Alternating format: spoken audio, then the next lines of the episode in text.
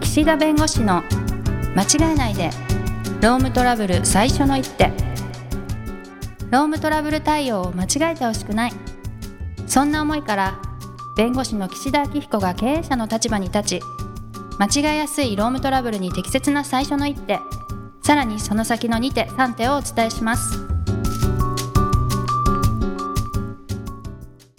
皆さん、こんにちは。弁護士の岸田明彦です。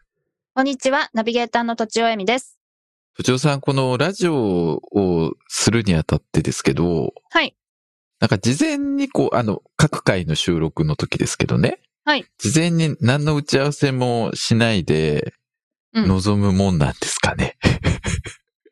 え他の番組はってことです他の番組はってこと。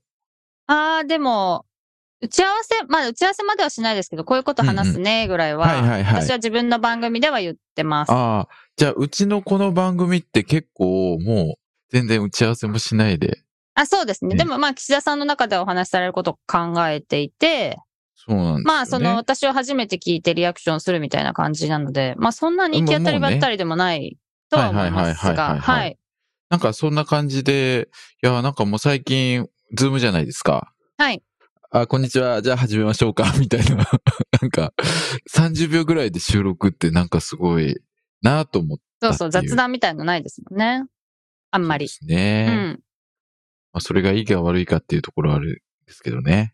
まあ、私ちょうど、こういうオンラインは良くないみたいなはいはいはい。感じの本を読んだばっかりなんですけど。ほうほうほうほう。はいそうではすよい。ね。うんはい。感情が、あの、共感しないんですって。あ、この熱量でしょそうそうそう。で、話題がピタッと合えば、リアルの場合はめちゃくちゃ共感して、うんうこんううん感情がこう、そうでどすね同期するらしいですね。同じように。で確もかに。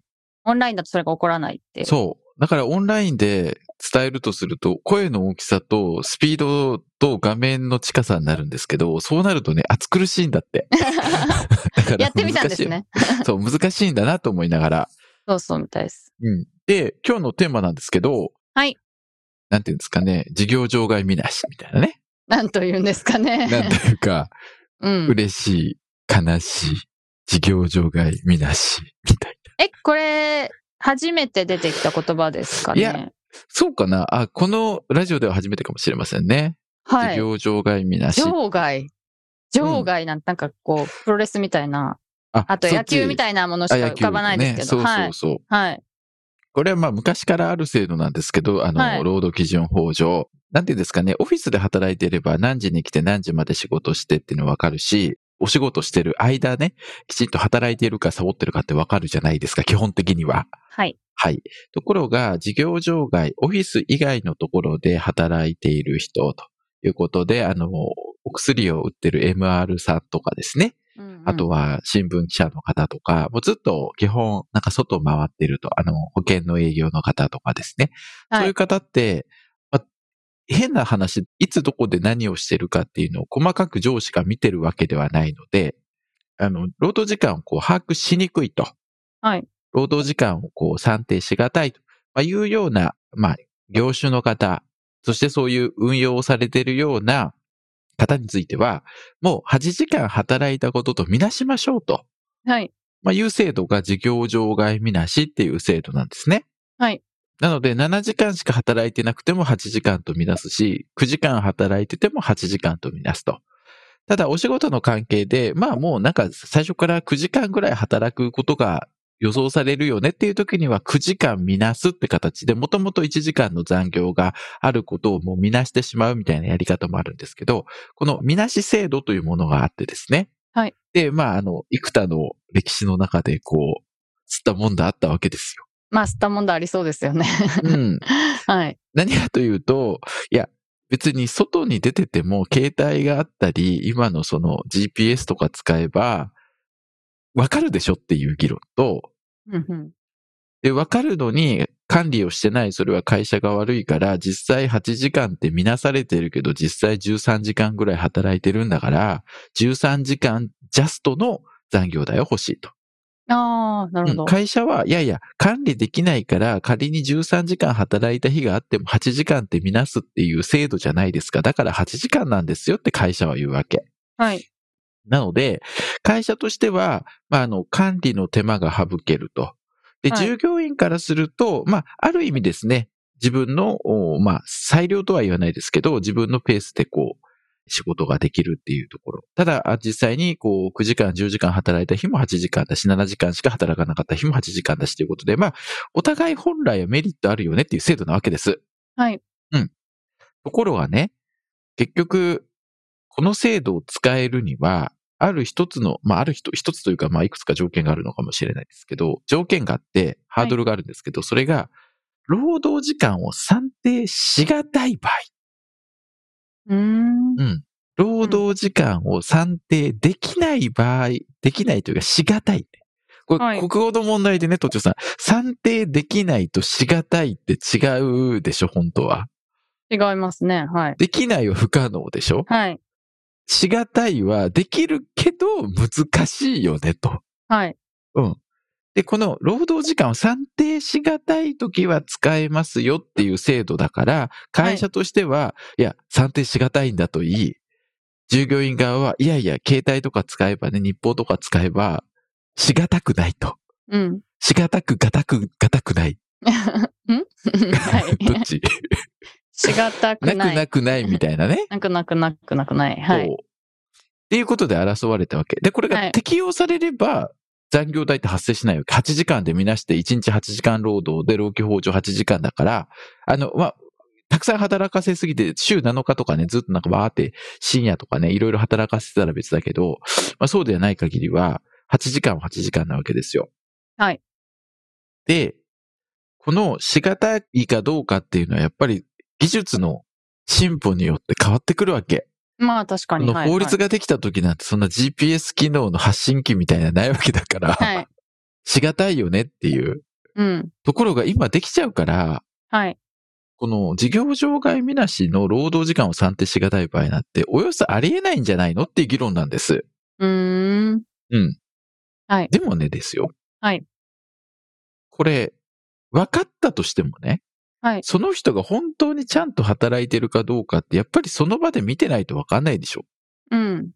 それは別に確かに。 GPS で、その、追ったとしてもね、じゃあはいその人の GPS を毎日ずっとチェックするかっていうとできないでしょ、そんなことは。はい。だからこれって、いや、物理的にはできるけど、いや、それを一人一人管理していくと難しいよねっていう気もするし、そもそもそういうふうに、いろいろこう、外でお仕事されてるということになると、その、時間をある程度その方の裁量に委ねて働いてもらってるから、だからそういう意味でも、なんていうのかな、いちいち管理しない方が望ましいのよ。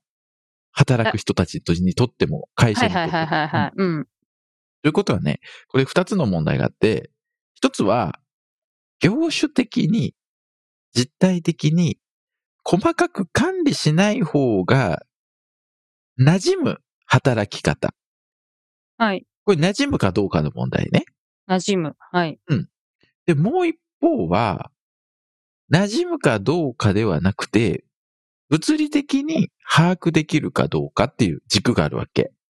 うんうん。うんだから、いくら、いや、そんな細かく管理しない方が伸び伸びできていいし、馴染むよねっていう軸があったとしても、いや、物理的に管理できるんだったら法律上管理しなきゃいけないから、馴染むとしてもそれは管理しなきゃダメだよっていう結論になっちゃうわけ。ああ、そうなんだ。うん。はい逆に、裁判所の方がね、いや、はいしがたいと。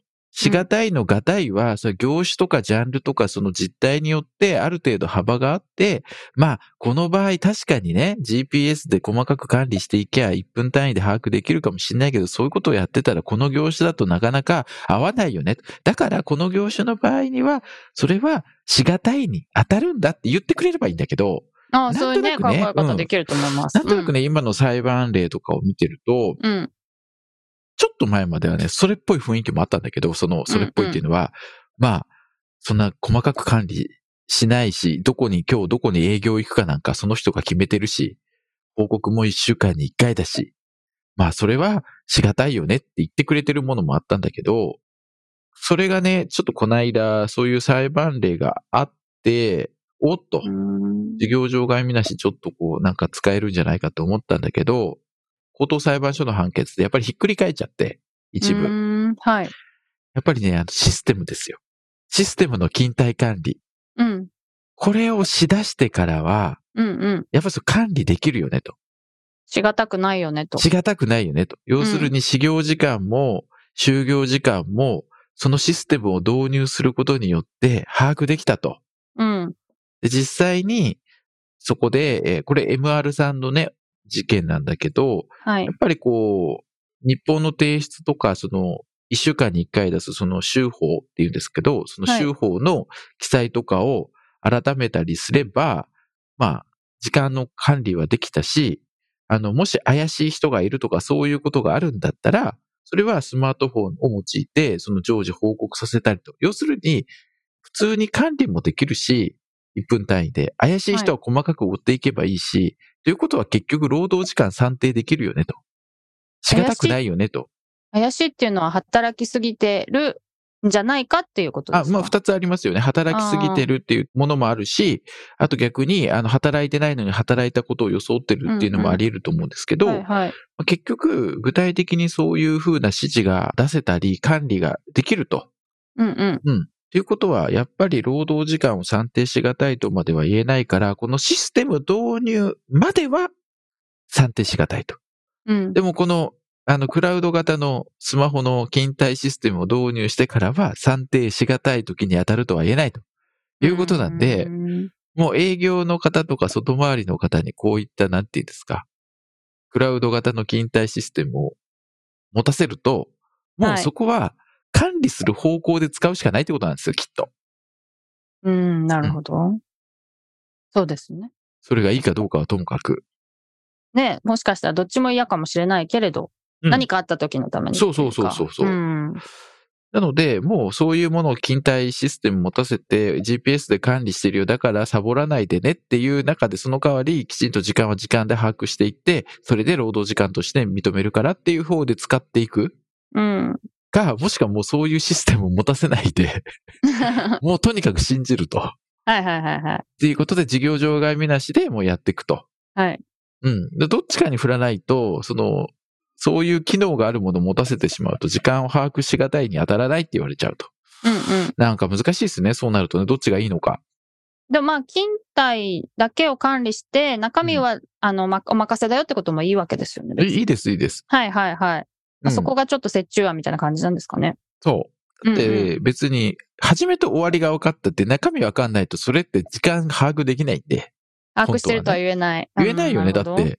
いや、頭とお尻があ分かってれば、いや、働いてるんです。基本って、働いてるんです。それはオフィスにいればそうですよ。なるほどうんだってテレワークで、あの、出勤の打刻した後サボってて、で、終わりの時に押したからって、じゃあそこずっと働いてるかって言って分かんないでしょ。確認しないと。うん。はい。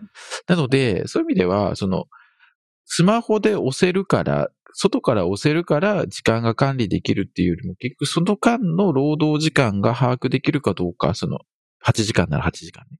それが難しければ、やっぱりそれって事業場外見なしの適用の余地あるよねっていう。うんうんうん。